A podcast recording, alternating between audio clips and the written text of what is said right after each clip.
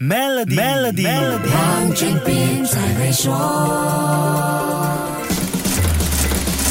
你好，我是黄俊斌。全球瞩目的二零二二年世界杯终于在十一月二十号在卡塔尔掀开序幕。这一届世界杯是史上争议最大、话题最多的一届。如果要用一个简单的方式来形容这一届的世界杯的话，那就是贵。没有最贵，只有更贵。卡塔尔自二零一零年获得二零二二年世界杯的主办权之后，到目前为止已经投入了惊人的两千两百亿美元经费。什么概念呢？卡塔尔二零二一年的 GDP。是一千七百九十六亿美元，筹办一届世界杯就花掉了去年一整年的 GDP，简直就是倾尽一国财力来主办一届世界杯，这是有史以来最昂贵的世界杯。二零一八年俄罗斯世界杯只花了一百一十六亿美元，二零一四年巴西世界杯的经费是一百五十亿美元，二零一零年南非世界杯只投入了三十亿美元。在这之前，只有俄罗斯和巴西世界杯的花费是超过一百亿美元的。卡塔尔如今是直接。刷新世界杯经费的天花板，这个第一次主办世界杯的中东国家，让我们见识到什么是有钱就是任性，贫穷限制了我们的想象。卡塔尔花了六十五到一百亿美元来建设六座新球场，翻新两座现有球场和训练基地，另外两千一百亿美元用来发展机场、道路、酒店枢纽，还有复杂的地下交通系统，当然也少不了非常重要的体育金融咨询服务，不然怎么样做好营收管理呢？首都多哈投资了超过。一一百五十亿美元建设名为“珍珠”的住宿中心，还耗资三百六十亿美元建设多哈地铁系统。